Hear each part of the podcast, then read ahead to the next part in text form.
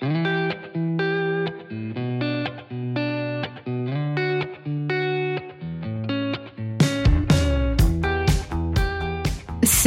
je suis Sandra et je te souhaite la bienvenue sur le podcast qui va te donner envie de réaliser tes projets et même tes rêves les plus fous. Notre mission, t'apporter de l'inspiration. J'échange avec des femmes qui ont osé s'écouter.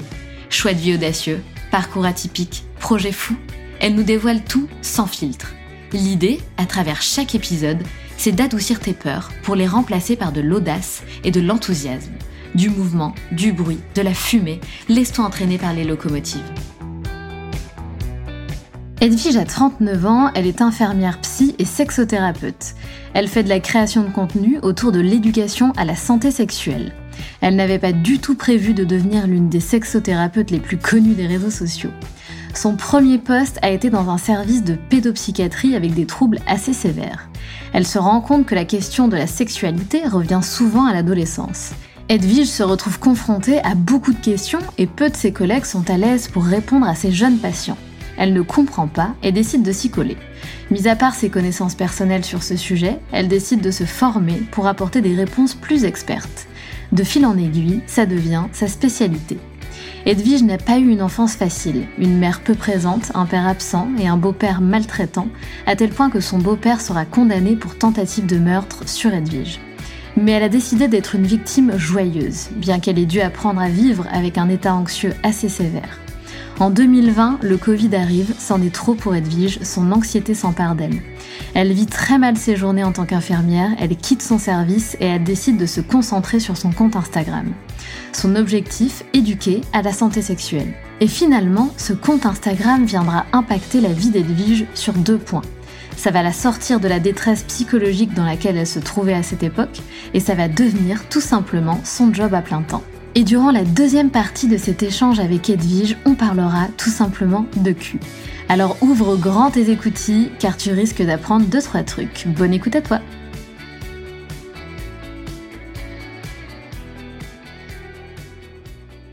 Salut Edwige. Salut Sandra. Comment vas-tu? Eh bien écoute, très bien. Je suis ravie de passer ce moment avec toi. Eh bien, moi de même. Euh, donc, il faut savoir qu'Edwige a dû passer de sa cuisine à sa chambre et presque sa salle de bain pour qu'on puisse avoir un, audio euh, convenable, un son convenable.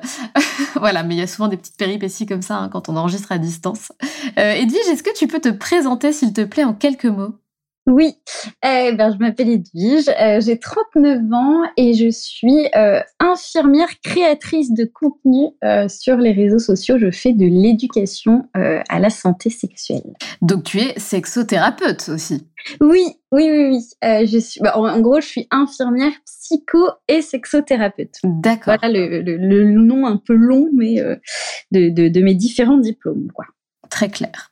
Est-ce que tu peux justement nous raconter un peu, Edwige, ce qu'on aime bien dans les locomotives, et je le dis tout le temps, je vais arrêter de dire cette phrase parce que je dis toujours la même chose, c'est vraiment de revenir, si tu veux, en arrière dans la vie de notre invité pour comprendre, parce que ce qu'on veut, c'est comprendre, mais comment est-ce qu'elle a fait pour en arriver là mais, mais comment a fait Edwige? Euh, Du coup, voilà, comprendre un petit peu ce qui s'est passé, quelle est ton histoire, quel est ton parcours? Eh bien, c'était euh, c'était un non-projet hein, d'atterrir sur les réseaux, parce qu'on m'aurait dit ça il y a trois ans, euh, trois ans et demi maintenant, euh, j'aurais pas cru du tout. Moi, j'ai fait euh, en fait une partie de ma carrière dans la fonction publique hospitalière, donc j'ai passé euh, mon diplôme bah, d'infirmière d'État.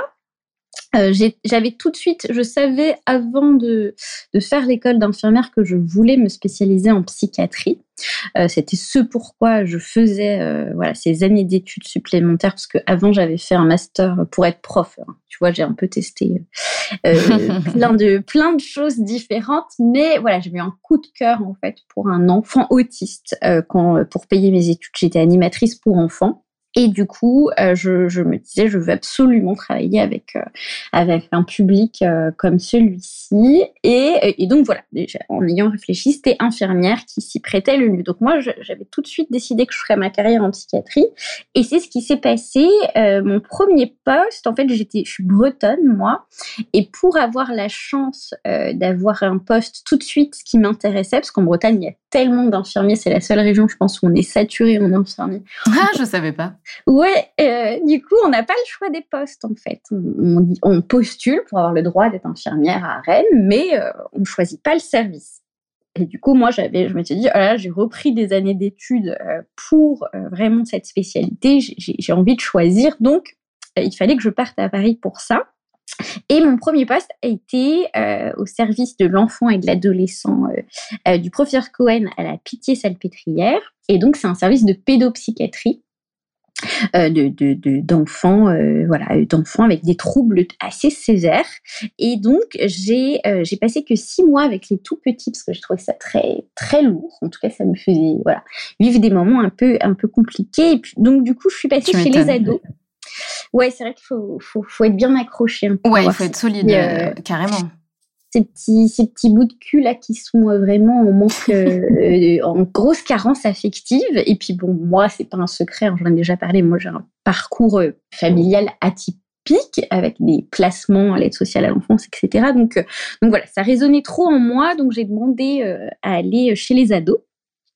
Et puis chez les ados, euh, donc c'était quand même des ados très malades et ça reste un service difficile, euh, mais euh, mais voilà, ça me correspondait beaucoup plus et je me suis vite rendu compte que évidemment que la question de la sexualité revenait souvent parce que en plus des troubles psy qui parfois peuvent certains symptômes hein, sont voilà, des retentissements dans la sexualité. Mais en plus de ça, bah, il y avait la crise adolescence, les hormones, tout ça. Et, tout ça faisait que les ados avaient beaucoup de questions sur ces thématiques. Et euh, là, je me suis rendu compte que ça bottait en touche un peu partout, peu importe, le, collègue aide-soignant, euh, au médecin, psychiatre, au psychologue, c'était vraiment euh, un sujet tabou et personne ne voulait s'y coller. Et moi, je trouvais ça euh, bon, déjà bizarre, parce que moi, c'est un sujet euh, assez facile d'abord pour moi. Et puis, je me disais surtout, euh, bah, notre métier, c'est, c'est quand même l'équilibre psychique de, de, nos patients, et ça passe aussi par la santé sexuelle. Enfin, c'est, c'est un tout. Bien sûr mais voilà, je, me disais, je, voilà, je comprenais pas. Donc du coup, moi, comme c'était un sujet qui, pouvait m'intéresser, bah, parce que je trouvais que c'était aussi passionnant qu'un autre finalement dans notre, dans notre spécialité, je me suis dit, allez, c'est moi qui m'y colle. Je vais euh, répondre, euh, trouver des outils en fait, parce que on avait des ados euh, vraiment pour, si tu les, les, profils, ça pouvait être des ados qui venaient, qui avaient mis en échec le système éducatif, avec des profils plutôt borderline. Mais on avait aussi des, enfants schizophrènes sévères très précoces, autistes, euh, non-verbaux. Enfin, voilà, on avait vraiment un tas de profils euh, complètement euh, éclectiques. Et donc, du coup, il fallait s'adapter à la pathologie, mais il fallait aussi s'adapter au niveau de développement mental il y avait des enfants qui avaient, euh, qui avaient 15 ans, mais qui avaient un âge développemental de 6 ans. Donc, euh, mais néanmoins, la puberté, tout ça, quoi. Donc, euh, donc voilà, j'ai essayé de me débrouiller avec, avec j'ai dit 3 francs 6 sous, mais parce que dans la fonction publique, on n'a pas beaucoup de budget. D'ailleurs, on n'en a pas alloué pour ça. Donc, il fallait que je me débrouille et j'avais la chance d'avoir un, centre de planning familial dans la Pitié-Salpêtrière. Donc, ça a été chouette de pouvoir travailler avec euh, justement euh, les, gens du planning euh, et puis aussi bah, bien évidemment les gynécos pour trouver des, façons d'aborder des thématiques adaptées, etc. Mais bah, ça restait un peu de la, de la bidouille, mais en tout cas. J'allais justement te, poser une question par rapport à ça. Est-ce que toi, tu avais déjà des connaissances poussées sur la thématique donc de la sexualité, ou est-ce que tu, au début, tu, tu voilà, tu donnais des informations que tu avais et tu as dû du coup bah, te, te apprendre, te former, etc. Euh, j'avais rien du tout. Ah oui, voilà, ok. j'avais rien de plus que n'importe qui, sachant que dans la formation euh, euh infirmière, euh, j'ai pas, j'ai même pas souvenir d'un seul cours sur le sujet. Ah ouais. Donc du coup, j'ai forcément eu quelques cours où on a dû aborder les infections sexuellement transmissibles, mais à, peu près tout quoi. Donc du coup, bah, je me suis débrouillée avec des bouquins avec aussi euh, bah, tout ce que ce que je que mettre à ma disposition planning familial, parce qu'ils ont quand même des fascicules, euh, des, voilà des brochures, des choses un peu chouettes, pas forcément adaptées à tous les profils. Et, c'est vrai que mes patients étaient quand même assez singuliers, donc euh, il fallait voilà, il fallait s'adapter, mais au moins je savais que s'il y avait une question, la plupart du temps c'est des questions très simples hein, qui nécessitaient pas forcément des études, mais en tout cas je savais que j'avais un maintenant un peu près les moyens de répondre à toutes les questions euh, des ados, euh, si les questions se posaient, bien évidemment, parce qu'ils pouvaient, ils avaient absolument le droit de pas avoir envie de nous en parler.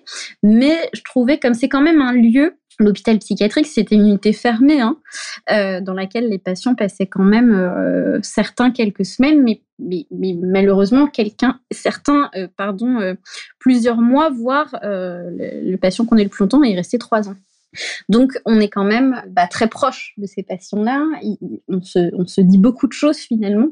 Et, euh, donc, euh, je me disais, c'est quand même dommage qu'on puisse leur apporter des, réponses sur tout, mais pas sur la sexualité. Donc voilà, c'est un peu devenu ma spécialité, mais sans diplôme aucun. Euh, autour de ça, puisque pas le temps ni les moyens dans mon service de, de m'emmener en formation pas l'intérêt aussi. enfin, je crois que j'avais beau essayer de, de, de, de, vendre le sujet, voilà, ça, ça, ça soulevait pas les foules, quoi. Et je voudrais juste, avant que tu continues ton, ton histoire, Edwige, excuse-moi de te, de te couper, euh, j'aimerais beaucoup revenir, parce que tu, tu, as très brièvement, alors si tu le souhaites bien sûr, parlé de ton enfance. Tu dis que tu as eu une enfance atypique, et euh, j'aimerais bien savoir, du coup, de, de, quel, de quoi il s'agit. Pourquoi tu dis que tu as eu une enfance atypique? Alors, bah, après, on est beaucoup d'enfants concernés euh, malheureusement par la maltraitance euh, familiale, donc c'est pas si atypique que ça. Mais moi, après, j'ai eu la chance d'avoir des grands-parents extraordinaires. Donc moi, à ma naissance, euh, j'ai été tout de suite placée chez mes grands-parents puisque j'avais une maman avec des troubles psy importants et qui n'avait pas le désir de toute façon de, s'occuper de moi. Donc voilà, j'ai vécu six années, six, sept ans, ouais, 7 ans. 7 ans euh, plutôt chouette finalement entre mes quatre grands-parents euh, maternels et paternels. Euh, euh, voilà, première petite fille, donc plutôt quand même choyée et, et, avec tout ce que voilà, tout, ce qui est chouette que, que, peuvent apporter certains grands-parents en tout cas, mais avec bah, des carences quand même puisque une maman très peu présente et un père absent totalement. D'accord. Et puis après, ma mère a souhaité, donc c'est remariée, enfin c'est mariée tout court parce que les parents n'ont jamais été mariés, et a souhaité me prendre chez elle parce que en fait elle était euh, enceinte de ma petite sœur, ma première petite sœur. Et voilà, et ça faisait sens de récupérer euh, sa fille euh, à domicile. Et donc, bah moi, j'étais ravie parce que euh, j'avais beau adorer mes grands-parents, forcément, euh, c'était, euh, j'étais quand même à la marge par rapport à mes petits copains de l'école, de pas, de jamais voir ma mère, de pas vivre avec mes parents, etc. Et donc voilà, je suis allée vivre chez chez ma mère, et en fait, c'est avéré que l'intérêt que me portait ma mère était surtout lié au fait qu'elle avait besoin de quelqu'un pour garder ma petite sœur. Ah oui, d'accord. Et en plus, elle a eu ma deuxième petite sœur un an et demi plus tard. Donc euh, voilà, j'ai eu une enfance de, bah, j'étais, euh, j'étais nounou, j'étais ah nounou de mes sœurs avec un beau-père particulièrement maltraitant. Et puis à partir de, de, de mes 14 ans, euh, un conflit entre ma mère et mon beau-père qui a fait que vraiment il y avait beaucoup de, de drogue, d'alcool et de violence à la maison. Et tout ça a un petit peu mal fini euh, puisque euh, mon beau-père a fini par m'agresser euh, très sérieusement, donc est parti en prison puisqu'il a été condamné d'ailleurs pour tentative de meurtre sur euh, sur oh. sur ma personne. voilà, après des, années de violence, on a ça a atteint son paroxysme. Donc c'était une libération hein, pour moi. Hein, vraiment, enfin ce jour-là, je, l'aurais revécu s'il a fallu que je le vive dix fois pour être sûre que j'étais bien débarrassée de lui. Euh, donc ça m'était fait bizarre, hein, mais moi, la première chose que je disais dans le camion des pompiers, c'était c'est bon, c'est fini, je vais plus en entendre parler. Et c'était vrai, j'en ai plus jamais entendu parler. Maintenant, il est sorti euh, de, prison depuis longtemps, mais en tout cas, il, était, il est reparti vivre en Angleterre parce qu'il est d'origine euh, anglo-saxonne. Et c'était euh, voilà, c'était une page qui s'est tournée, mais mes, mes sœurs étaient beaucoup plus jeunes, donc ça impliquait. Moi, j'étais déjà placée par l'assistante sociale en, en, comment dire dans le lycée. Il y avait un internat, et donc en fait, pour me protéger de, des violences familiales, je vivais en internat et, le reste du temps chez mes grands-parents. Mais là, quand ce jour est arrivé, un week-end où j'étais chez ma mère, euh, ça a impliqué ensuite le placement de mes petites sœurs. Donc voilà, ça a été euh, un peu compliqué puisque ma mère était euh, alcoolique, etc. Enfin, tout était vraiment pas chouette. Et voilà, et donc les, filles ont ensuite été placées. Ça a été très compliqué parce que l'ASE, c'est c'est triste, mais voilà, y a pas, on n'a pas assez de moyens hein, pour s'occuper de nos enfants maltraités, abandonnée, etc. Et donc, elle n'avait même pas la même famille d'accueil. Une des familles d'accueil s'est avérée maltraitante pour ma plus petite sœur. Enfin bref, ça a été vraiment euh, des années euh, compliquées. Puis j'ai réussi après hein, à les récupérer un petit peu chez moi. Donc euh, moitié en famille d'accueil pour l'une, moitié chez moi. Et puis la plus grande, on a réussi à lui avoir un, un petit logement éducatif euh, pas loin de chez moi. Et puis finalement, euh, finalement, on vivait ensemble. Quoi. Donc, donc voilà. Et à partir de là, tout est allé mieux. C'est-à-dire que les filles ont grandi de façon quand même assez équilibrée. On a fait ce qu'on a pu avec ce qu'on avait, pas grand-chose. mais en tout cas beaucoup, en tout cas beaucoup d'amour. Et puis euh, on avait quand même nos grands-parents présents. On a perdu notre grand-mère très vite, mais il nous restait notre grand-père. Et puis voilà, et puis on s'est construit, on s'en est sorti, on a fait beaucoup de psychothérapie. ah bah oui, tu m'étonnes. Voilà, pour, euh, se, voilà, se réparer un petit peu les, des, blessures euh, familiales. Mais bon, voilà, je pense qu'on peut dire aujourd'hui qu'on est, qu'on est toutes résilientes. Euh, même si la résilience est précaire, et, euh, et, que, euh, et que voilà, on a réussi à s'en sortir. Mais c'est vrai que c'était une enfance quand même assez, voilà, assez, assez difficile. et puis moi, j'étais toujours la petite fille. de toute façon, je suis toujours pareil, ça n'a pas changé. Tout le monde pense toujours que je vais très bien. Ben oui, parce que même en racontant cette histoire, tu, tu rigoles en fait, enfin tu souris. Ouais, tu vois, il y a un truc un peu un décalage. Enfin, en fait, euh, après, je suis plus, je suis pas, c'est pas, je suis pas triste de cette enfance. Enfin, honnêtement, euh, je suis tellement contente de ce qu'on est devenu. Ouais, bien sûr. Et que je pense que c'est lié forcément à, tout ça. Et ouais, quand je vois, voilà, que, bah, ça y est, mes sœurs sont adultes, que, qu'elles ont, euh, qu'elles ont des vies chouettes, qu'elles, voilà, qu'elles s'épanouissent et qu'on a réussi nous à garder un lien très, très, très, très fort voilà, qui nous a sorti euh, de la boue, quoi. J'aime bien toujours cette métaphore du, nénuphar, là, qui, de la fleur de lotus, quoi, qui, euh, qui, qui, naît dans la boue et puis qui, qui voilà, qui vient euh, s'épanouir à la surface de l'eau, quoi. Et finalement, finalement, voilà, c'est plutôt, c'était difficile, mais en fait, j'ai l'impression que c'est loin j'ai quand même 39 ans. Donc, oui. l'agression euh, que j'ai subie, euh, elle, a, elle, a, plus de 20 ans. Euh, donc, j'ai l'impression que c'est loin. Et en même temps, voilà, quand je vois ce qu'on est devenu, bah, je, je me dis qu'on peut s'en sortir et qu'on peut. En fait, on peut aussi être des victimes joyeuses. Enfin, souvent, tu sais, on, on, on s'attend à ce que les gens qui ont vécu des choses difficiles, et moi-même, dans mon travail, comme j'ai un compte euh, qui parle beaucoup des violences euh, sexistes et sexuelles, mais on s'attend des victimes à une certaine attitude que qu'on projette euh, sur elles. voilà, on se dit, mais attends, si elle a été victime, par exemple, d'une agression sexuelle, forcément, elle doit se terrer dans son suite, enfin, oui, adopter Un, visage absolument triste, et, etc. Et si elle ne montre pas ça, c'est suspicieux. Et alors qu'en fait, euh, on peut aussi, euh, voilà, réussir aussi à se détacher de son histoire, bien sûr à coup de euh, beaucoup d'années de psychothérapie. Hein. Oui, absolument. c'est pas, il n'y a pas de miracle non plus. Et puis, je suis une personne extrêmement anxieuse. Mes abonnés le savent. Je, voilà, je, je, suis sans, d'ailleurs, je suis sous antidépresseur. Hein. j'ai du pro, pas pour la dépression. Je crois que j'ai jamais traversé de phase dépressive, mais pour l'anxiété, parce que j'ai une anxiété majeure et que du coup, les antidépresseurs sont aussi prescrits pour ça. C'est-à-dire, tu, tu fais ce qu'on appelle de, de l'anxiété généralisée? Oui. Oh, mais comme je connais bien ce sujet, Edwige, pardon, hein, mais euh, j'ai. Pareil, j'ai subi euh, ce truc-là euh, suite à un burn-out en 2019. donc, j'allais aux urgences. Bref, je vais pas raconter ma vie, mais juste pour te dire que là où je me sentais le mieux, c'était l'hôpital, quoi, pendant cette période. Parce que j'étais persuadée d'avoir un truc grave. Et du coup, je connais très bien le sujet. Donc, tu es sujette à ça depuis longtemps, depuis toujours? Oui, euh, je suis, pour tout te dire, euh, je suis née avec de l'eczéma. J'étais un bébé ah, recouvert d'eczéma. Donc, euh, donc, je crois que vraiment déjà, on avait une petite information sur ah mon état anxieux, parce que j'ai une naissance aussi assez rocambolesque. Enfin, ma mère a eu un accident de voiture gravissime et donc je suis née prématurée. Ah suite À, cette, à cet accident, ma maman était dans le coma certains temps, les, voilà, les médecins pensaient que le bébé était décédé, alors que moi j'étais là, mais juste je faisais pas de bruit. Et voilà, tout a été euh, fait que je suis née vraiment euh, bouffée par l'angoisse. C'est ouf. Et elle est morte de rire, hein. tout va bien.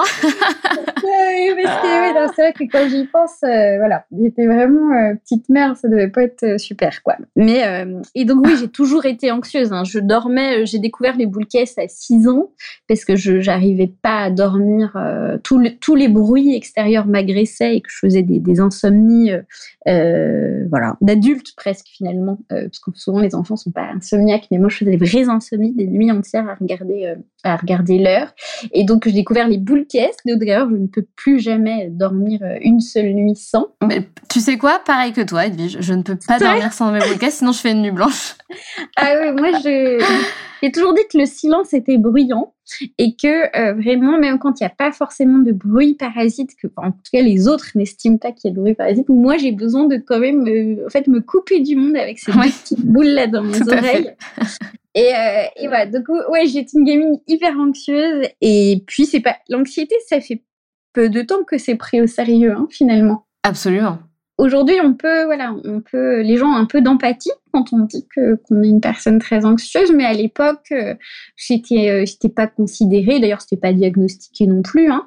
Donc moi, je vivais un peu comme ça, euh, entre mes crises d'angoisse et mes larmes, et, et puis on me disait que je voulais attirer l'attention ah bah oui, bah évidemment. Euh, donc, voilà, donc heureusement, je suis pour ça. Je suis pas, j'ai pas fait une carrière en psychiatrie par hasard. Hein, J'en suis assez consciente. Ah oui, bien sûr. En tout cas, c'est, enfin, sacrée histoire de vie, Edwige. Je... Moi, j'étais pas du tout au courant de, de, ton enfance, en fait, de ton histoire.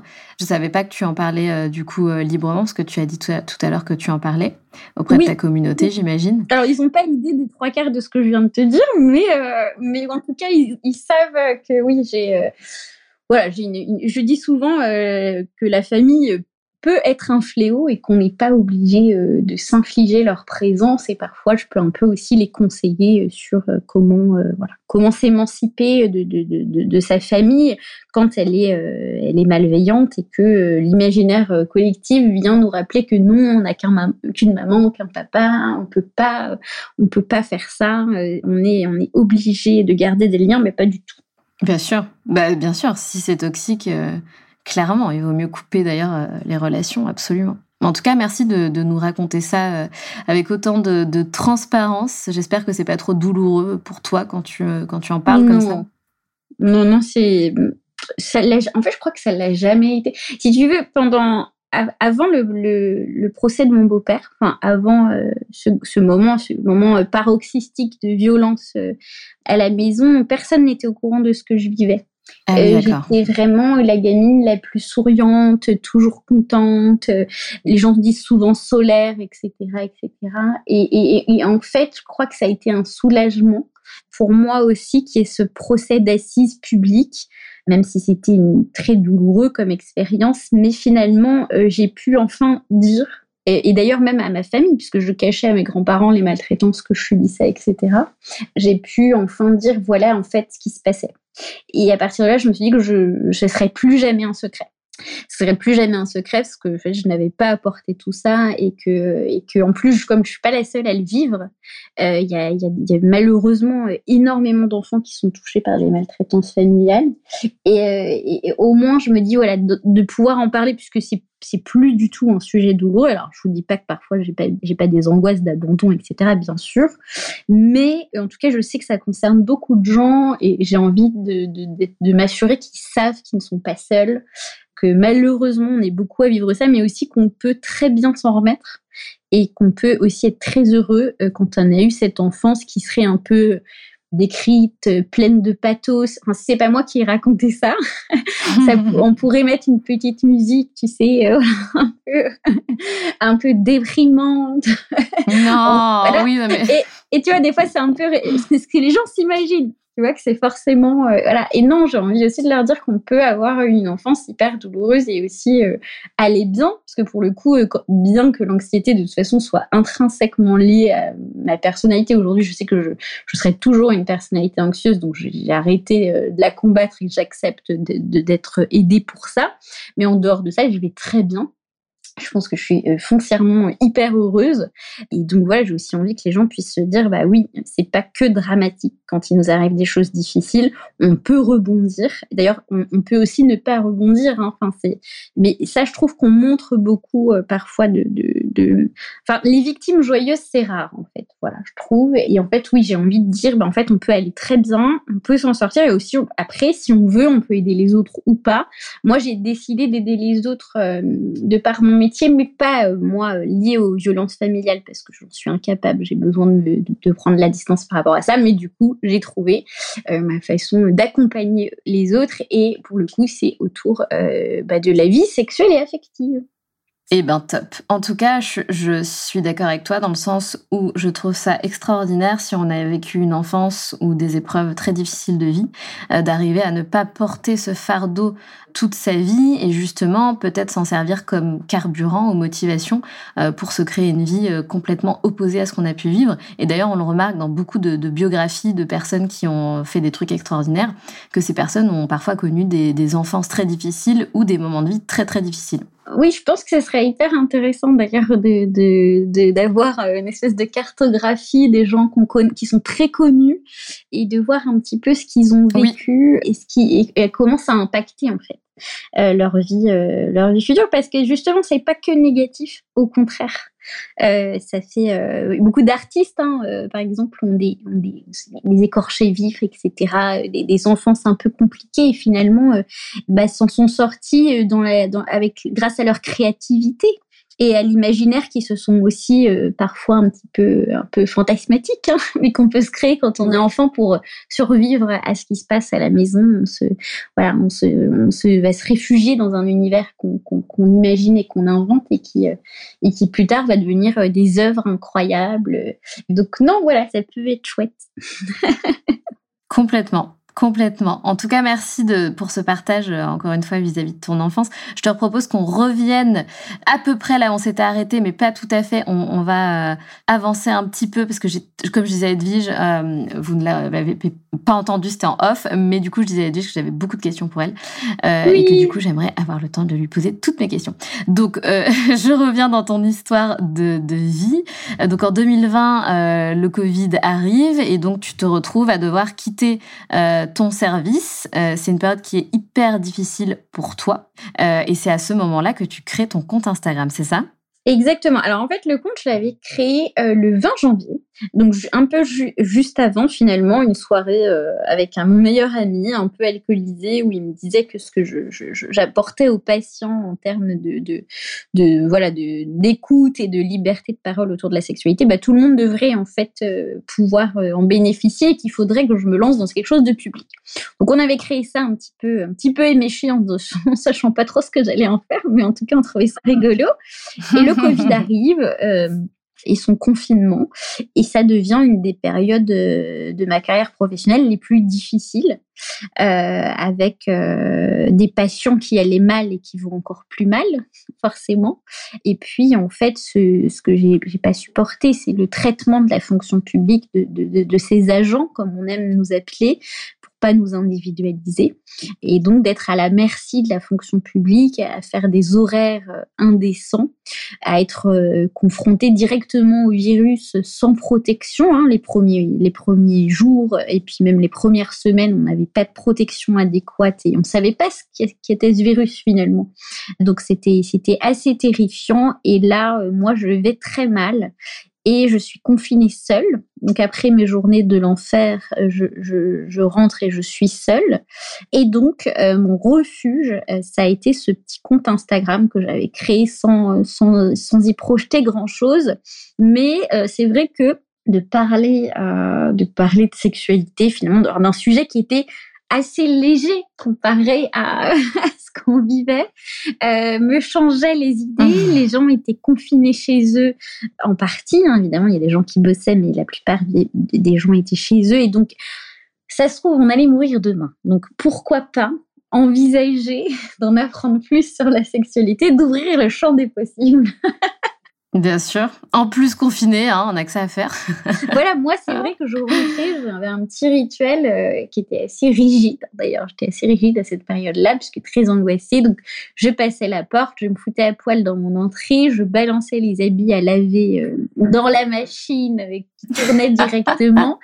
Et puis, je mangeais vraiment, c'était, je crois que la seule chose que j'ai mangé le soir à l'avion, c'était des bananes au beurre de cacahuète. Parce que c'était très efficace. Tout d'un coup, voilà, c'était euh, j'étais à satiété directe et je pouvais euh, me jeter sur mon compte Instagram, me changer les idées et, euh, et même bosser finalement parce que je, je, je, je lisais énormément d'études. Enfin, je bossais, en fait, je voulais répondre à toutes les questions. Puis moi, du coup, en fait, comme ça, je me, je me changeais les idées, je pensais plus du tout à ce qui se passait.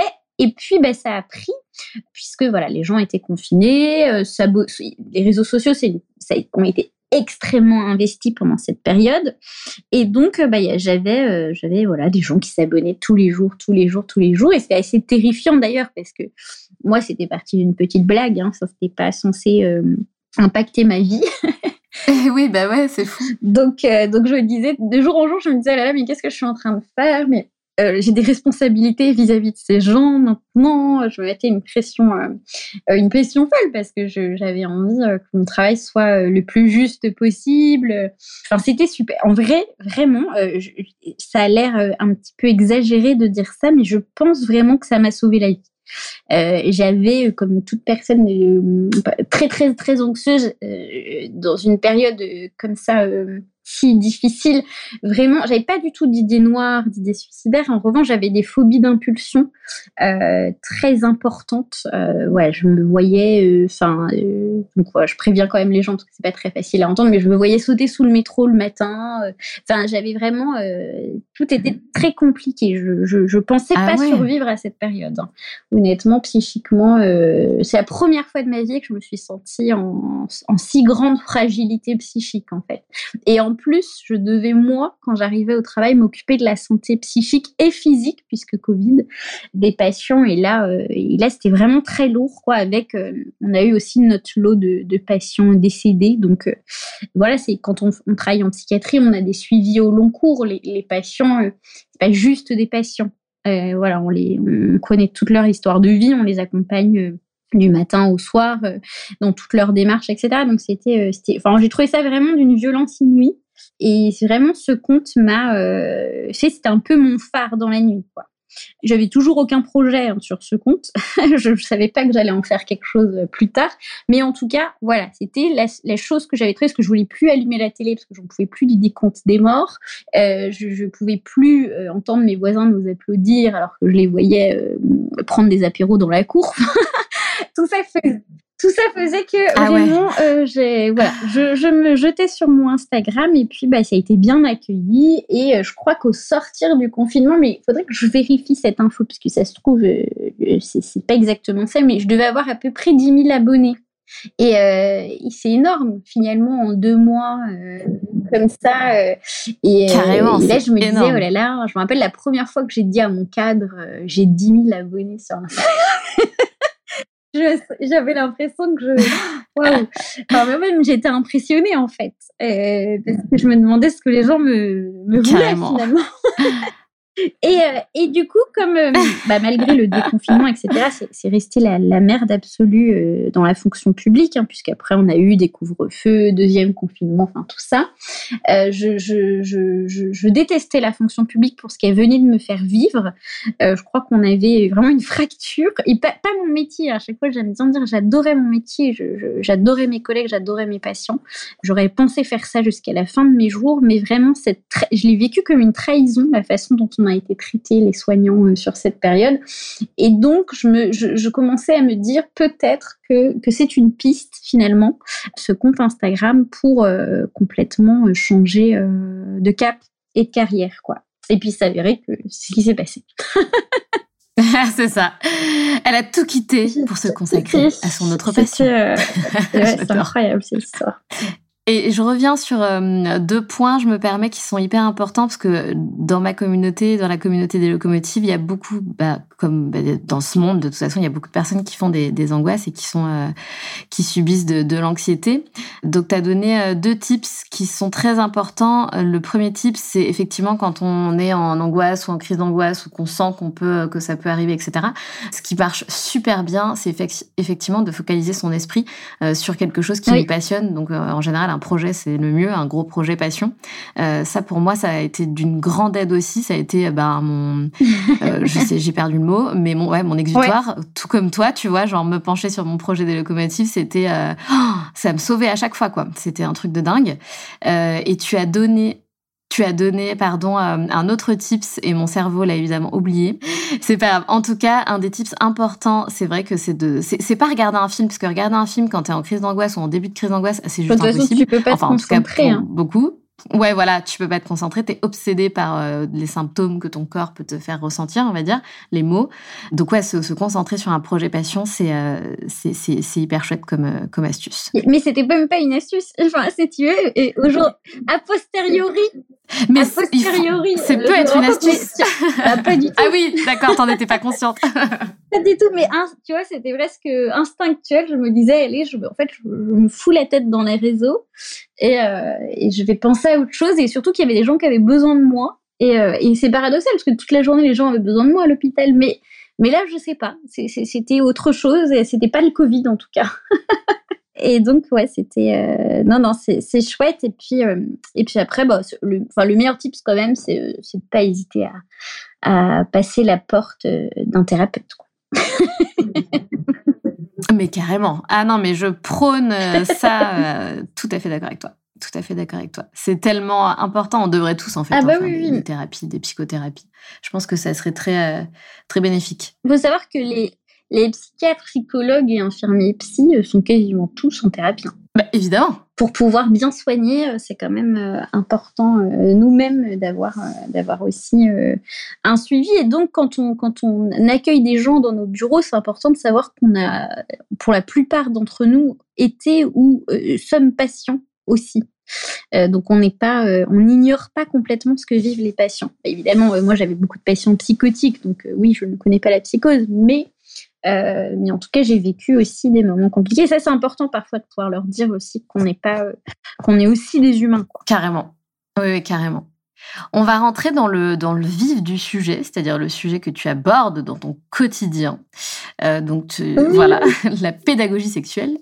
Je me suis vachement baladée sur ton compte Insta parce que bah, c'est une mine d'or, une mine d'informations sur tout ce que tu peux partager. Je ne sais pas si euh, j'aurai la possibilité de te poser toutes les questions que j'avais prévu de te poser, mais j'ai quand même, euh, tu vois, j'ai comment dire, souligné des trucs qui moi m'intéressaient et qu'on puisse développer, enfin les développer ensemble, enfin que toi tu puisses développer euh, certains sujets. Donc il y a un sujet que tu as épinglé d'ailleurs sur ton compte Instagram et qui je pense intéressera toutes les nanas qui écoutent mon podcast. Donc tu parles de l'orgasme et donc c'est huit questions sur l'orgasme. Est-ce que tu peux nous en parler un petit peu? Donc sans partir euh, trop loin et euh, etc. Parce que sinon je n'arriverai pas à te poser toutes mes questions. Oui, c'est Mais du coup, voilà, déjà, on peut commencer bah, par qu'est-ce qu'un orgasme, comprendre un petit peu bah, toutes ces différences. Euh, moi, je me rappelle qu'au collège ou au lycée, on commençait un petit peu à parler de ça, et c'était vraiment la question de ah non mais moi, de toute façon, je suis clitoridienne. Oui, non mais euh, tu vois, c'était tout ce truc, euh, l'orgasme vaginal, l'orgasme clitoridien. Est-ce que voilà, Parle-nous de tout ça. Fais-toi plaisir, Edwige. Désacralise certains trucs. Vas-y. Ouais, bah, voilà, alors c'est vrai qu'il y a deux sujets phares sur mon compte euh, qui sont euh, toujours demandés, c'est l'orgasme et la libido en gros. Et, c'est vrai que, que l'orgasme, c'est assez mystérieux. On a du mal à comprendre ce que c'est que ce petit truc qu'on finalement, que parfois recherche, certaines personnes recherchent toute leur vie. Tout à fait, tout à fait. et, et, en fait, c'est juste, l'orgasme, c'est une des, des, des, des, phases de la réponse sexuelle. En gros, la réponse sexuelle, c'est quoi? C'est tout ce qui peut se passer dans notre corps en réponse à une stimulation sexuelle. Alors la stimulation, elle peut être physique ou psychique, hein, bien évidemment. Et parfois, on est traversé par euh, comme ça une envie, euh, un fantasme, et hop, là, il se passe des choses dans le corps. Et donc, il peut avoir que la phase de l'excitation, où du coup, bah oui, évidemment, on est au bureau, on, a, on va pas aller plus loin dans l'exploration de, cette phase qui vient de nous traverser. Mais et, et puis ensuite, arrive le plaisir, puisque du coup, si on dépasse cette juste pensée euh, qui, va nous exciter, on, a cette phase de plaisir, et donc qui est plus ou moins intense. Et euh, quand elle, le, elle, du coup, finalement, elle est intense et qu'on maintient, qu'on arrive à maintenir cette intensité de plaisir, alors là, elle peut arriver à un pic de plaisir euh, paroxystique. Je crois que j'ai beaucoup dit paroxystique hein, dans ce podcast. Oui, euh, mais ça fait bien. tu sais, on, on se dit putain, le mot est incroyable. Ça fait vraiment très vocabulaire très soutenu, tu vois. Je ne l'ai jamais dit autant. Voilà. Je te le dis. Euh, et, donc voilà, cette phase paroxystique, ce pic de plaisir, eh bien, c'est l'orgasme. Voilà, c'est la troisième phase de la réponse sexuelle. Et puis après, la dernière phase, c'est un peu la chute. Hein. c'est un peu la redescente des hormones. Parce que qui dit orgasme dit euh, boost, euh, pic en fait euh, de, de, de, libération d'hormones dans le ah corps. Donc c'est ce qui fait qu'on se sent en fait ce, ce boost d'hormones comme ça qui vient nous envahir, de, donc d'hormones du bien-être, du plaisir et du bien-être ont des conséquences euh, euh, très positives, puisque tout de suite, on, se, on, peut se sentir apaisé. Et donc, sur le plan de l'anxiété, hein, on en parlait tout à l'heure, mais, euh, mais tout de suite, cette ocytocine, ces endorphines là, qui viennent se mettre un peu partout, bah, vont tout de suite voilà, apaiser l'anxiété, avoir aussi envie de dormir. C'est un bon somnifère, hein, sachez-le. voilà, l'orgasme avant de dormir, ça peut, être, ça peut aider, ça peut accompagner. Mais il est sacralisé quand même. C'est-à-dire que oui, c'est évidemment très chouette d'avoir un orgasme et je le souhaite à tout le monde. Euh. En revanche, on a parfois une espèce de course à la performance dans la sexualité qui fait que on va, puisqu'on a été éduqué euh, par la pornographie, hein, à défaut de, à défaut de vraies institutions qui, qui s'occupent de la santé euh, sexuelle et, affective, euh, du coup, on est dans une, quête de la performance et donc on va absolument vouloir un orgasme, mais pas seulement qu'un orgasme, avoir des orgasmes multiples et après encore aller, pourquoi pas, quotidiennement euh, toujours plus fort, etc. Et euh, ce qui est quand même important dans les rapports sexuels, c'est le moment. Euh, c'est tout ce qui s'y passe. Et, donc, en fait, le plaisir est, finalement supérieur à ce... Parce qu'en fait, l'orgasme, ça dure, allez, entre trois, s'il est un peu loupé. Il y a des orgasmes qui ne sont pas satisfaisants. Ils sont frustrants. Et ils sont frustrants, voilà. Et, euh, et allez, 15 secondes maximum. Avec un peu d'entraînement, on peut les faire durer plus. Mais, mais c'est tout. Donc, dans tout ce moment d'intimité qu'on va partager, euh, c'est finalement euh, pas le plus important le plus important moi, c'est le plaisir. J'ai toujours que le plaisir est bien au-dessus euh, de, de, de, l'orgasme, en tout cas dans la recherche.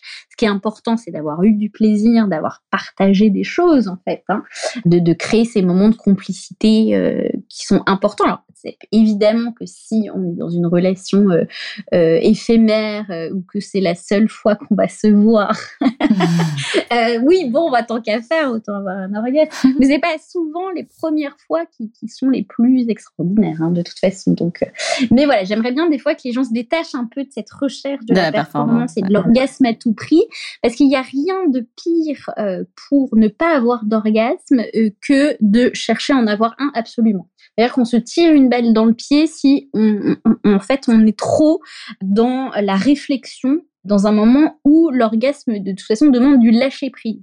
Donc euh, vraiment, moi j'ai envie de dire, prenez du plaisir, amusez-vous, rigolez, euh, créez-vous des moments de complicité, et puis et, puis l'orgasme, bah, c'est la cerise sur le gâteau c'est chouette et il n'y a pas de raison. Hein. Tout le monde a un potentiel orgasmique. Il n'y a aucune raison que vous n'ayez pas d'orgasme. On peut trouver des solutions à toutes les personnes qui n'en ont jamais eu.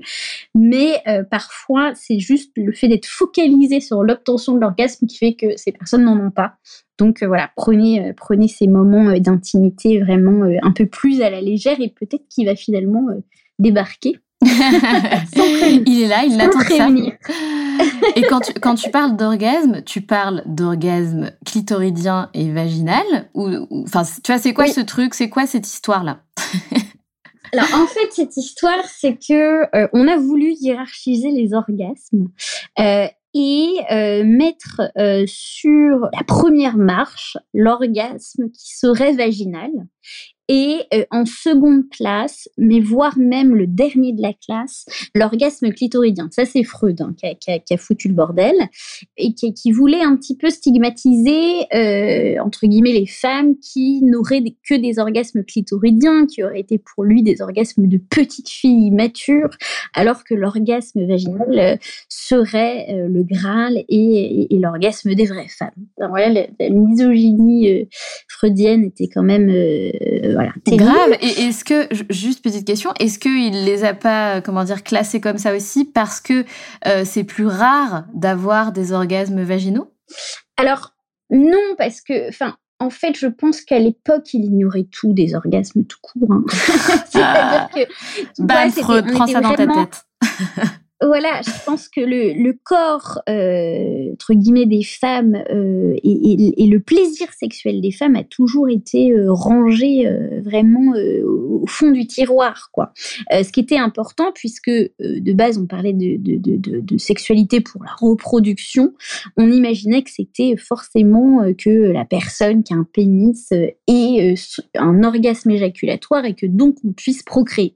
Et donc, finalement, quel est l'intérêt de l'orgasme de la femme, puisqu'il n'est pas nécessaire à la reproduction. Donc on, arrête de, s'intéresser à son plaisir, puisqu'il n'est pas nécessaire. Il y a eu un truc un peu comme ça. Alors qu'en fait, les études ont prouvé, d'ailleurs j'enregistre cet après-midi une vidéo sur ça, que euh, l'orgasme euh, chez les femmes, les personnes qui ont euh, voilà, un clitoris, aide à la reproduction. donc, en fait, tu t'es planté, Freud. Ah. tu nous emmerdes. Et, attends, et t'as dit un truc hyper important sur euh, l'éjaculation et les organes, c'est en fait tout. Enfin, moi, il y a dix ans, j'ai appris un truc hyper important, c'est qu'en fait, les hommes n'ont pas forcément un orgasme lors de l'éjaculation. Oui, en fait, c'est pour ça que je, je parlais d'orgasme éjaculatoire. On, va, on peut avoir des orgasmes sans éjaculation et des éjaculations sans orgasme. Euh, donc ça c'est important de, de, alors bien que la majorité du temps les deux soient corrélés, hein, hmm. mais euh, mais voilà parfois euh, il y a certaines personnes où on va imaginer par exemple euh, dans un rapport sexuel je sais pas moi hétéro cis on va imaginer que voilà notre partenaire masculin a eu un, un énorme moment de plaisir puisqu'il a éjaculé alors que Pinot tout à fait tout à fait. et voilà. Donc non c'est hyper et d'où l'importance de la communication. Euh, c'est là que, que si euh, c'était pas un si grand tabou la sexualité et que on est, la, la, sexualité n'est pas directement liée à notre ego, hum. euh, on pourrait plus facilement libérer la parole et notre partenaire serait libre de nous dire en fait j'ai pas eu d'orgasme. Carrément, carrément et inversement. Et du coup, on irait explorer euh, autre chose, d'autres façons de faire, etc. pour être sûr que, voilà, tout le monde euh, se fait kiffer pendant ce moment-là. Et pour revenir à Freud, en fait, il ignorait surtout l'anatomie. Puisqu'en fait, ce qui se passe, c'est que la stimulation vaginale, euh, lorsqu'il y a une pénétration, alors déjà, il faut savoir que la pénétration, l'acte pénétratif seul, c'est la façon la moins certaine de donner un orgasme à entre guillemets une femme. C'est vraiment la pénétration, c'est l'acte le moins jouissif. le Dingue.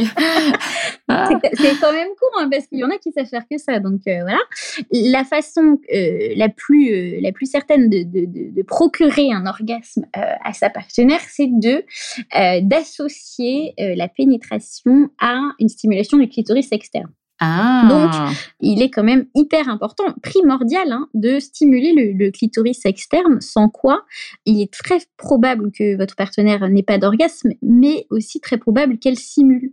Euh, voilà, puisqu'on nous a appris à simuler hyper bien. Eh non, mais ça, pardon, mais je trouve ça un truc de... Je trouve que c'est ouf.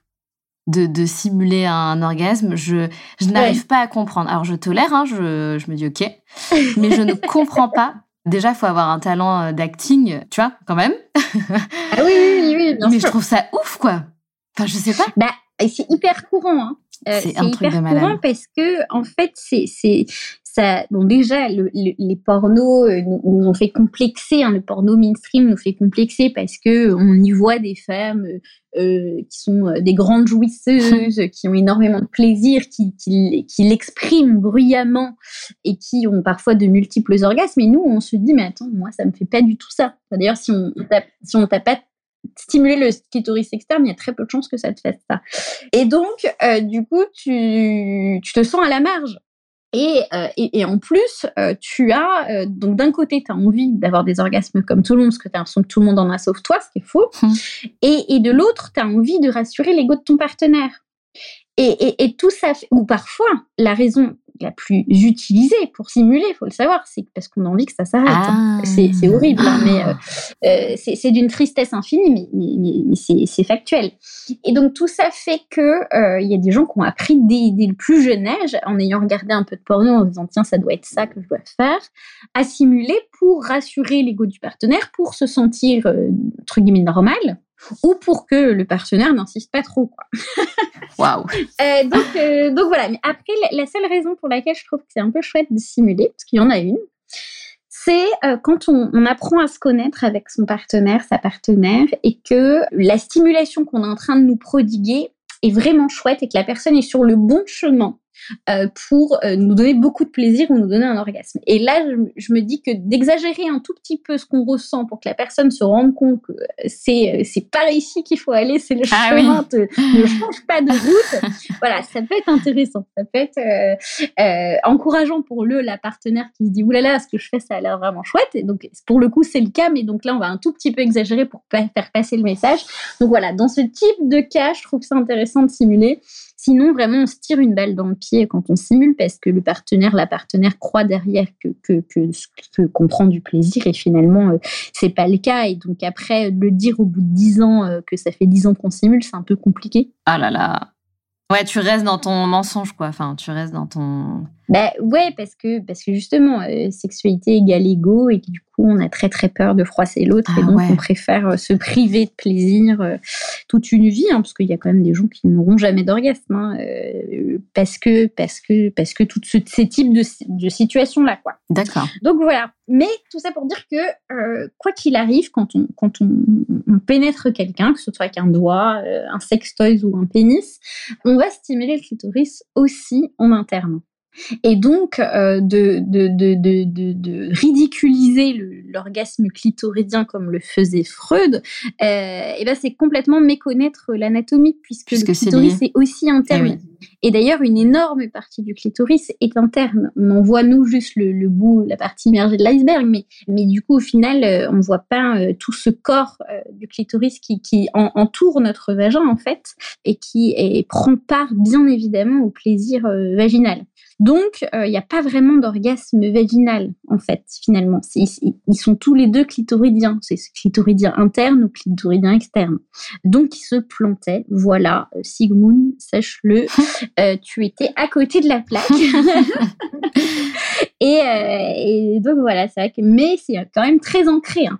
elle est vaginale, elle est clitoridienne, etc. Alors qu'en fait, c'est, voilà, on peut, on peut estimer qu'il n'y a pas vraiment d'orgasme vaginal. D'accord tout est lié à l'existence de ce clitoris euh, euh, qui est quand même bien chouette, qu'on aime beaucoup. Absolument, absolument. Mais c'est un sujet qui, qui, est vraiment intéressant et, euh, et c'est vrai que je pense que c'est pour tout le monde d'ailleurs. Hein, ça peut être très intéressant et très bénéfique de se de s'informer davantage hein, sur notre sexualité, sur notre corps.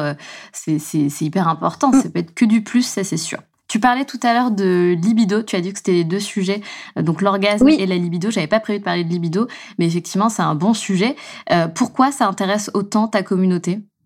Et ça intéresse euh, autant ma communauté encore une fois parce que euh, l'imaginaire collectif a eu envie de, nous faire penser que la libido était toujours flamboyante et que euh, si la libido était dans les chaussettes, c'est qu'on était euh, chelou ouais, oh et qu'il y avait un dysfonctionnement quelque part, notamment, hein, même si évidemment les hommes aussi ont leur lot de pression sur la sexualité, mais souvent la pression de la libido elle est sur les femmes parce que on croit que d'ailleurs les hommes et les femmes ont des libidos complètement différentes, ce qui est faux hein, sur le papier on a des hormones différentes qui font que chez les femmes, c'est plutôt fluctuant et chez les hommes, c'est plutôt linéaire. C'est la seule différence qu'on a sur notre libido. En revanche, euh, ce qui fait que les femmes ont moins de libido euh, que les hommes, c'est, et attention, c'est terrible, ça va pas plaire, un, l'insatisfaction sexuelle. Aïe, aïe, aïe. Voilà, donc on prend pas vraiment de plaisir au lit, du coup on n'a pas envie d'y retourner tous les quatre matins. Posez-vous la question, messieurs. Ah, les pauvres. Euh, Que de pression. C'est terrible, mais c'est La deuxième, c'est euh, bah, la charge mentale. Évidemment que si on se coltine 80% du quotidien de la maison et, et bien en fait notre énergie vitale, parce qu'en fait notre si tu veux, on a une énergie vitale. quand on se réveille le matin, qui est déjà parfois impacté parce qu'on a mal dormi, mais et, et, donc euh, à la fin de la journée, euh, soit on a bouffé toute notre énergie, soit il en reste un peu et là on peut la dédier à, l'énergie sexuelle. Mais du coup, euh, voilà, si, si, si, les femmes sont bah, bouffées, on bouffe le temps des femmes par des tâches ménagères, l'organisation du quotidien et pour les mamans aussi la gestion des enfants, forcément il y a moins d'énergie pour la sexualité. C'est quand même assez simple. Donc, faites la vaisselle, occupez-vous de vos enfants, prenez les rendez-vous médicaux et arrosez les plantes et vous verrez euh, que euh, peut-être que, que, que, voilà, la libido de votre partenaire se réveillera. Et le troisième, la troisième chose qui fait qu'il y a une différence de libido, c'est aussi que les femmes supportent aujourd'hui beaucoup plus la charge contraceptive et que euh, les contraceptifs hormonaux flinguent la libido. Ah ouais, d'accord. Donc, tout ça fait que euh, on a l'impression que les femmes ont moins de libido, mais qu'en fait, si on pose tout à plat, on, a la même énergie sexuelle le matin, mais euh, voilà, la société euh, sexiste, voilà, ampute les femmes du parti de leur énergie et, que, si on revoit trois petites trois, quatre petites choses à la maison, évidemment des choses bien plus profondes ancrées dans la société, hein, eh bien, euh, elles retrouveront la même libido finalement. Et tout ira bien. Il faut, il faut pas oublier aussi qu'on est cyclique. Enfin, bien évidemment, hormis les femmes qui sont sous, sous contraception euh, hormonale, euh, le, pic de libido, c'est clairement pendant la période d'ovulation. Enfin, la nature est aussi vachement bien faite. Tu vois, là, c'est quand même, tu sens bien la différence, quoi. Ah bah oui, c'est pour ça que je, je, je disais c'est cyclique chez nous parce que c'est complètement lié eh au cycle menstruel. Euh, Carrément. Et, et, donc euh, et donc oui, c'est pas linéaire euh, et il y a des moments où c'est plus opportun euh, complètement. Euh, même j'ai fait, fait une vidéo il y a pas longtemps euh, sur quand je fais ma séance de sport à la salle et que je suis en période de oui, voilà, et qui a vraiment tous les jours, tous les jours il tourne encore parce que voilà. Et c'est vrai que oui, c'est une période où voilà, on, on, sent que il y a un pic libidinal là. et donc et donc voilà, c'est aussi et c'est aussi aux hommes entre guillemets de se de se renseigner euh, sur euh, le, fonctionnement euh, bah, des femmes finalement, enfin de, leur de leur cycle et de la normalité d'avoir des moments où du coup on n'a pas du tout de libido et d'autres où tout d'un coup c'est flamboyant et, et, peut-être c'est le moment de saisir l'opportunité. oui, c'est ça. Faut y aller là, c'est le moment. Et il y a un truc que t'as pas mentionné aussi, et en discutant, je me suis dit peut-être que ça aussi ça a joué. C'est que quelques années en arrière, les femmes qui euh, parlaient librement de leur désir sexuel euh, et peut-être que tu as les femmes qui avaient plus de libido que d'autres ont très vite été traitées de nymphomanes. Et ça, ça, tu sais, ça met peut-être un petit coup sur la tête en se disant ok, ben moi, faut peut-être que je me fasse petite euh, et que je, tu vois, et que je montre pas trop que j'ai un fort appétit sexuel, quoi. Et peut-être que ça aussi, tu vois, inconsciemment, les femmes se sont dit ok bah du coup il faut, qu'on se fasse plus discrète quoi. Ah mais complètement, c'est-à-dire qu'aujourd'hui heureusement hein, on n'utilise plus du tout ce mot, mais effectivement qu'une femme avec une hypersexualité qui n'est pas du tout pathologique, hein, c'est-à-dire que l'hypersexualité, à partir du moment où on prend beaucoup de plaisir, où tout le monde est content, euh, elle, est, complètement normale, euh, eh bien, euh, se voyait, se voyait tout de suite jugée, stigmatisée, insultée. Hein, on connaît les, doux mots qui accompagnent les femmes qui multiplient les partenaires et les expériences sexuelles. Et donc, euh, ça inhibe aussi parce que euh, on n'a pas envie euh, d'être appelé, jugé, voilà, de, de, on pas. On peut dire, est-ce qu'on peut dire salope? Parce que ah non, mais c'est terrible. Enfin, c'est vraiment, euh, c'est vraiment terrible. Et donc. Non, mais tu vois, voilà, c'est soit une salope, soit c'est une info, quoi. C'est. Et, euh, et en, plus, euh, du coup, voilà, enfin, en plus, c'est genré. C'est terrible parce que du coup, voilà, une, femme avec une hypersexualité normale qui pourrait être absolument satisfaisante et jouissive, et ben, est, est, une nymphomane. Et puis, et puis, si c'est un homme, alors là, c'est un donjon, etc. Ah et, tout va bien pour lui. Donc, donc non, non, c'est évidemment que, que ça fait qu'on est en tout cas moins libre de pouvoir le, mettre au grand jour. Hein, enfin, c'est, on est, ça, ça, se fait plus euh, caché parce qu'on a peur des jugements. Euh, et puis après, il y, a encore des propos. Euh, enfin, il suffit d'aller sur TikTok hein, qui, va, qui vont dire voilà, une femme qui a eu tant de partenaires, elle est, elle est pas, elle est pas légitime à avoir une relation sérieuse. Elle, est, elle, oh elle, vaut plus rien. Elle est, elle est sale, quoi. Il y a d'ailleurs des gens qui pensent euh, que euh, faire 20 euh, fois l'amour avec 20 personnes différentes va élargir le vagin d'une femme, mais faire 20 fois l'amour avec son partenaire, pas du tout. Hein. Waouh finalement, euh, peu importe le nombre de partenaires, ça va pas. D'ailleurs, euh, vous inquiétez pas, a priori, euh, les vagins s'adaptent très bien à, tous les gabarits et ne s'élargissent pas. Mais voilà, non, non, c'est vrai, tu as raison, hein, c'est quand même très tabou d'avoir une vie sexuelle assumée, qui est très, voilà, très intense quand on est une femme. Même aujourd'hui, ça reste, ça reste pas si simple. Justement, j'allais j'allais te dire que je pense quand même que bah euh, voilà nos générations euh, trentenaires, euh, quadra et même les quinquas etc. Je pense qu'on est quand même plus ouvert à ce sur ces sujets-là. Mais malheureusement, je pense que la génération qui arrive, donc les ados d'aujourd'hui, j'ai l'impression, peut-être que je me trompe, mais qu'on retombe dans ce truc où les hommes reprennent cette place qu'on déteste et les femmes, tu vois, faut pas trop qu'elles soient libérées, machin. Enfin, des, des fois j'ai entendu des propos auprès des ados, j'hallucine. En fait, je me dis putain, c'est pas vrai, on n'a pas fait tout ça pour euh, retomber justement dans, tu vois, dans, dans, ce truc-là, quoi. Bah, en fait, euh, si tu veux, alors déjà, plus on vieillit, plus on est libéré par rapport à sa sexualité. En fait, plus on est libéré par rapport à tout, parce que finalement, euh, euh, on, maîtrise mieux ses émotions, on se met à la distance du regard des autres, etc. Et c'est toujours, moi, je dis toujours que c'est plus intéressant de vieillir pour sa sexualité. Hein. On imagine toujours que, à, partir d'un certain âge, la sexualité est, nulle, alors qu'en fait, non, justement, comme on s'émancipe jugements, euh, des, regards, du regard des autres et tout, en général, on s'éclate beaucoup plus. De toute façon, on est dans une société euh, profondément sexiste et misogyne, et euh, quand bien même euh, on se bat tous les jours les comptes sexo-féministes sur, enfin, voilà, sur ces thématiques, bon, on avance vraiment, c'est pas pierre par pierre, c'est petit caillou par petit caillou, quoi.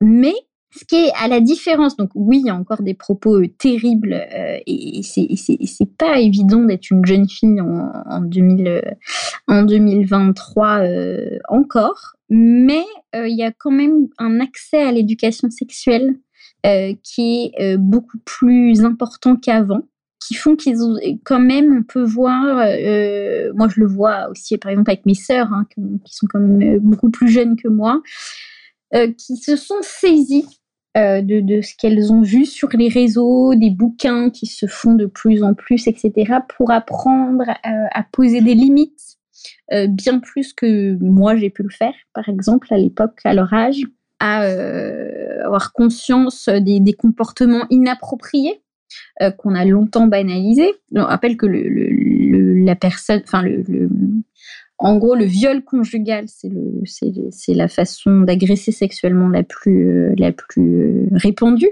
hein, qui, mais qui est souvent très banalisée puisqu'on a intégré ce devoir conjugal, on a intégré euh, qu'on était une mauvaise personne si on se refusait à notre partenaire et donc on légitime son, son presque son droit d'insister alors qu'en fait pas du tout.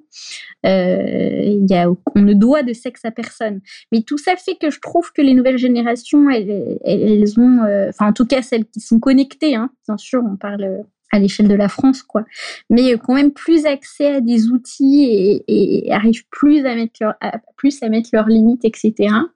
Euh, mais, euh, mais oui, ça reste difficile aujourd'hui d'être d'être une femme, une fille en France. Alors, sachant qu'on est quand même hyper privilégié, bien évidemment, à l'échelle du monde. Donc, donc c'est dire le chemin qu'on a à faire. Ouais, carrément. Carrément. En tout cas, oui, tu, je, te rejoins là-dessus. Je pense qu'on a plus euh, de réponses euh, et on est plus dans la réalité que dans, euh, tu vois, des trucs porno qui sont complètement, qui biaisent complètement le ah regard sur la sexualité. Donc, je pense que oui, on a plus accès à la réalité, effectivement, face à la sexualité. Ça contrebalance, en fait, parce que le porno, en lui-même, c'est pas c'est pas problématique, hein, l'univers. Pas du tout, bien sûr. Enfin, on a besoin, il y a des personnes qui ont besoin d'ailleurs de support pour guider leur sexualité, pour euh, être excité, etc., etc. Mais le problème, bon, déjà, il y a quand même un problème dans le porno mainstream de, d'éthique, de, traitement des, acteurs, des actrices, etc., de non-protection. Enfin, tout ça fait que ça peut être un problème, bien évidemment.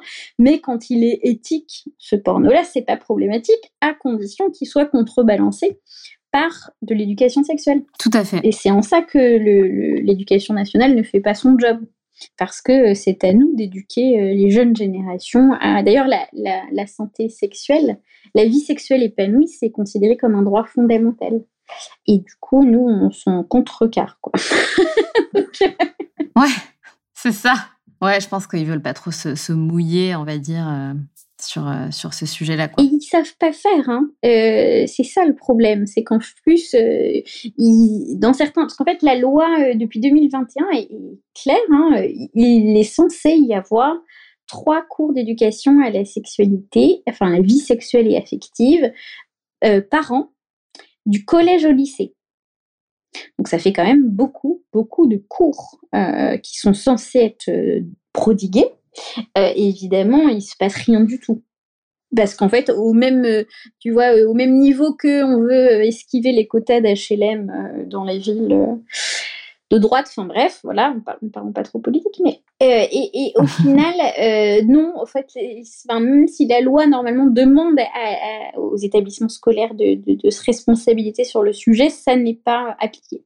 Euh, et, parfois, certains euh, établissements euh, vont imposer aux profs d'SVT ou, ou d'éducation civique de donner des cours. Donc l'idée est bonne, sauf que la personne qui s'en charge n'est pas à l'aise avec le sujet ou ne le maîtrise pas, et donc ça donne des cours catastrophiques avec des inepties racontées, mais surtout, en fait, il n'y a rien de pire que de parler de santé sexuelle à des, à des ados et, d'être très gêné d'en parler parce que tout de suite l'info ah, c'est que c'est que c'est tabou en fait. On, enfin si la personne qui en parle est, mal à l'aise tout de suite on se dit y que voilà qu'en fait c'est un sujet malaisant.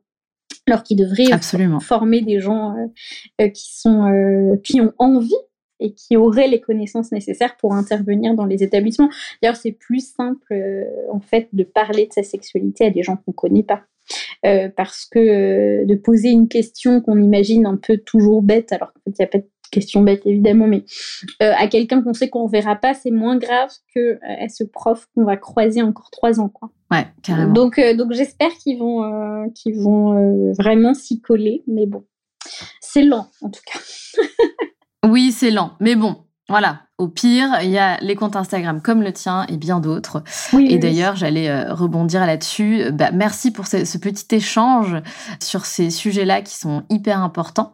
Euh, mais du coup, si vous voulez avoir plus d'infos euh, sur sur tout ça et bien plus, allez sur sur le compte directement d'Edwige, puisque tu parles de plein de choses. Tes posts sont hyper qualitatifs en plus, donc c'est très agréable pour ah, découvrir toutes ces infos. le compte est vraiment bien tenu.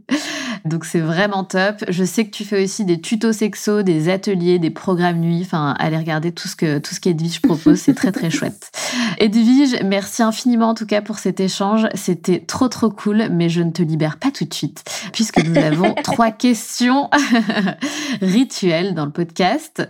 Bon, c'est des questions euh, moins euh, moins rigolotes que de parler de, de cul, hein, mais euh, mais du coup, ce sont mes petites questions. je te rassure, je sais parler de choses.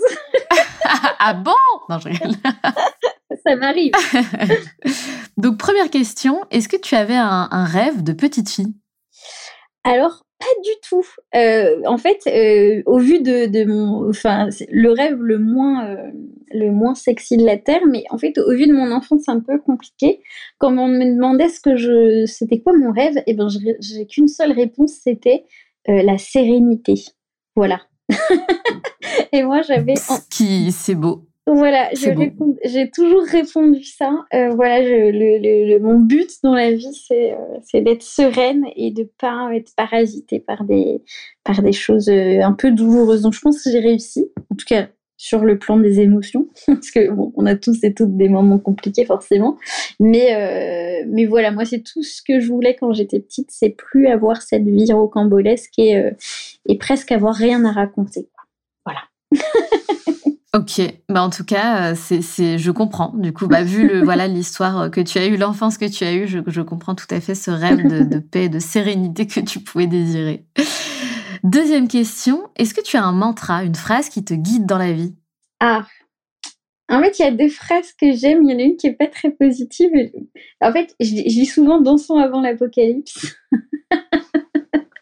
euh, J'adore. Euh, parce qu'en fait, on ne sait pas de quoi demain sera fait, mais quoi qu'il arrive, aujourd'hui, on sait que c'est pas réjouissant, euh, ne serait-ce que sur le plan écologique, euh, on va pas se marrer, et qu'en fait, euh, voilà, en fait, ça permet de, de, pas d'être dans l'instant présent et de pas tout le temps dans la projection. de la suite puisqu'on ne sait pas ce qui nous attend vraiment. Donc autant autant voilà autant danser maintenant Eh ben, j'adore. très très cool. Oui, et puis ça change un petit peu, tu vois, des phrases qu'on peut, qu'on peut entendre, donc c'est cool, c'est très bien. Dernière question, Edwige, c'est quoi pour toi être la locomotive de sa vie?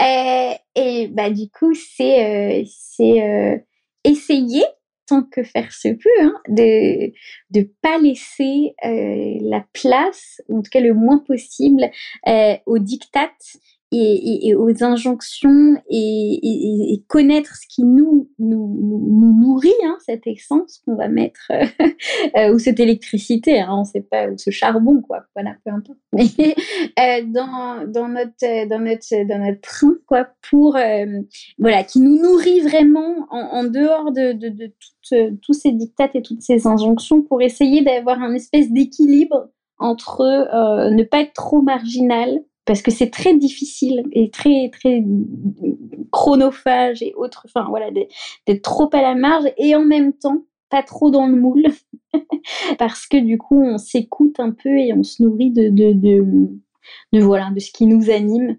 Donc euh, voilà, c'est essayer de trouver le juste milieu entre voilà ce qu'on attend de nous et ce qu'on est vraiment quoi. Je pense que c'est très clair. Hein. Ah, c'était très clair. C'était très clair et c'est non non, c'est très bien. Bravo. Je dire bravo Edwige. très bien. bon, merci infiniment Edwige, c'était super cool de papoter avec toi. Je te souhaite plein de belles choses pour la suite. Je sais qu'un très beau projet t'attend. Je sais que tu ne peux pas trop en parler. Tu peux peut-être dire deux mots, si tu veux, avant qu'on se quitte définitivement. Voilà. Bah, non, c'est vrai que là, me tombe sur le coin du nez un gros, gros projet auquel je ne m'attendais pas. Mais, euh, mais voilà, je vais, je vais avoir la chance de travailler pour la première fois avec Netflix et de, de bon, je peux pas trop en dire, mais en tout cas de, de poursuivre ma mission euh, d'éducation euh, sexuelle euh, avec eux. Donc voilà, enfin, fin septembre, vous en saurez plus. Mais voilà, ça, ça, ça me nourrit, ça. ça, ça... Ah, tu m'étonnes. Ça, ça me fait avancer. Enfin, vraiment, c'est, voilà, ça me fait, tu vois, je souris, là, ça se voit pas, mais voilà, je suis très contente d'avoir été contactée par eux et, ça me. Incroyable. ça me, voilà, ça me, ça me touche parce que je me dis que ça veut dire que je fais pas trop de conneries euh, et qu'ils ont, voilà, qu'ils ont reconnu que j'étais capable. Et, euh, et, donc voilà, vous en saurez plus euh, rapidement, mais ça va être, ça va être trop chouette. Trop bien. eh bien, n'hésite surtout pas à leur parler des locomotives. Je plaisante. mais en tout cas... Au prochain call, je, voilà, je ah, C'est clair non, en tout cas, je te souhaite beaucoup de, succès, de passion, de bonheur. Euh, je te souhaite le mieux et c'était très très cool d'échanger avec toi, Edwige. Bah ouais, merci à toi pour euh, bah voilà de m'avoir donné cette espèce de parole. C'était hyper chouette. Tu vois, j'ai le sourire et euh, le soleil vient d'arriver, donc je sais qu'on va voir oh. beaucoup. Donc voilà, c'est un signe. En tout cas, c'était super. Merci pour ton accueil, pour tes questions, pour ton écoute. voilà, pour ce moment. Merci beaucoup Edwige. Salut. Salut Sandra.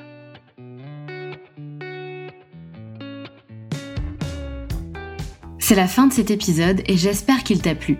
Si tu as envie de laisser 5 étoiles sur Apple Podcast ou Spotify, surtout n'hésite pas. Merci pour ta fidélité et on se retrouve mardi prochain pour un nouvel épisode.